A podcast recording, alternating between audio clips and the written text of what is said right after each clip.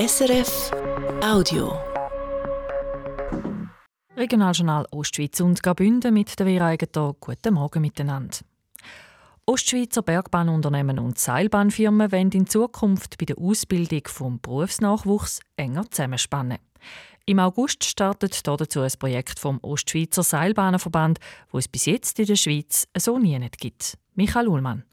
Auch die Seilbahnbranche hat aktuell Mühe, Fachkräfte zu finden. Konkret Seilbahnmechatroniker oder Seilbahnerinnen, also die, die vor allem für den Unterhalt der Bahnen zuständig sind. Der schweizweite Branchenverband Seilbahnen Schweiz plant im März eine nationale Nachwuchskampagne. Parallel dazu hat der Ostschweizer Seilbahnenverband die letzten zwei Jahre ein eigenes Projekt ausgeschafft, eine Verbundlehre. Lehrlinge sind zwar bei einem Unternehmen angestellt, können aber während der Lehre in diverse andere, kleinere und größere Unternehmen mit ganz unterschiedlichen Bahnsystemen hineinschauen. Der Präsident und Geschäftsführer vom Ostschweizer Seilbahnenverband, der Roger Walser, sagt gegenüber dem Regionaljournal, das gibt es schweizweit noch nicht. Das ist bisher so punktuell. Zwischen den einzelnen Betrieben hat das stattgefunden. Aber wir haben es jetzt im grösseren Stil aufgebaut aufgebaut oder sind dran, das aufzubauen. Das startet dann im August mit dem neuen Lehrjahr. Zehn Bergbahnunternehmen aus den Kantonen St. Gallen, Appenzell Innerrhoden, Glarus und Zürich machen bis jetzt mit. Dazu vier Industriebetriebe, unter anderem die Firma Bartolet Seilbahnen aus dem St. Gallischen Flums und Inaue Schetti aus Schwanden im Kanton Glarus. Kurz gesehen gibt es zwei Ziele. Wir wollen an Qualität der Lehre verbessern. Und dann aber als Branche wollen wir auch mehr Lernende ausbilden. So soll es bis in etwa vier Jahren doppelt so viele Lernende geben wie aktuell und die Berufe sollen attraktiver sein. Die neue Verbundlehre kostet der Ostschweizer Seilbahnenverband einmalig rund 35.000 Franken und pro Jahr und Lehrling dann bis 3.000 Franken. Junge Leute sollen mehr wählen und abstimmen. Das Ziel hat sich die Stadt Rapperswil-Jona gesetzt.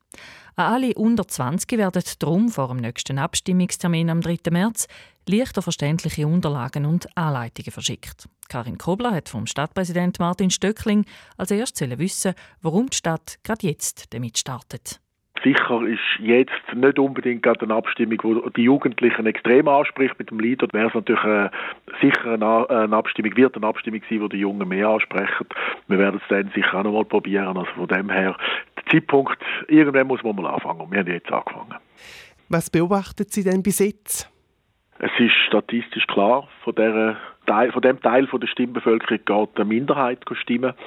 Und es ist natürlich auch so, die Stimmunterlagen sind sehr technisch empfindet. Das äh, höre ich selber auch, nicht zuletzt aus meiner Familie als Rückmeldung, äh, wird das sehr technisch wahrgenommen und der Versuch ist da, das auf andere Art ähm, einmal aufzubereiten. Sie probieren es mit Easy Vote. Verschicken Sie das zusammen mit Unterlagen und dann landet es im Kübel? Oder machen Sie da noch einen Spezialbrief? Oder gehen Sie auf Instagram? Wie wollen Sie die Jungen erreichen?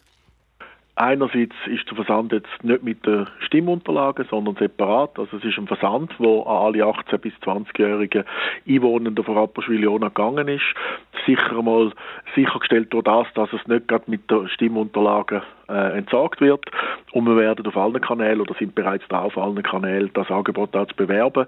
Wir wissen dort auch, dass wir auf gewissen Kanälen mehrheitlich jüngere Lesende haben. Also von dem her haben wir dort die Chance, dass wir wirklich auch an die Zielgruppe herkommen, die wir wollen.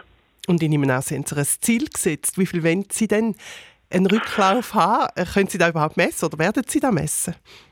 Wir können es in dem Sinn nicht messen. Wir könnten es messen, aber wir dürfen es nicht so äh, detailliert aus, auswerten. Wir haben auf allen unseren Kanälen Umfragen geschaltet. Die laufen im Moment, wo wir Rückmeldungen erhoffen, wo wir auch wirklich äh, qualitative Rückmeldungen von dieser Zielgruppe erhoffen, ob es angekommen ist oder eben nicht. Sind Sie im Austausch mit anderen Städten? Nein, einen Austausch haben wir bis jetzt nicht gehabt.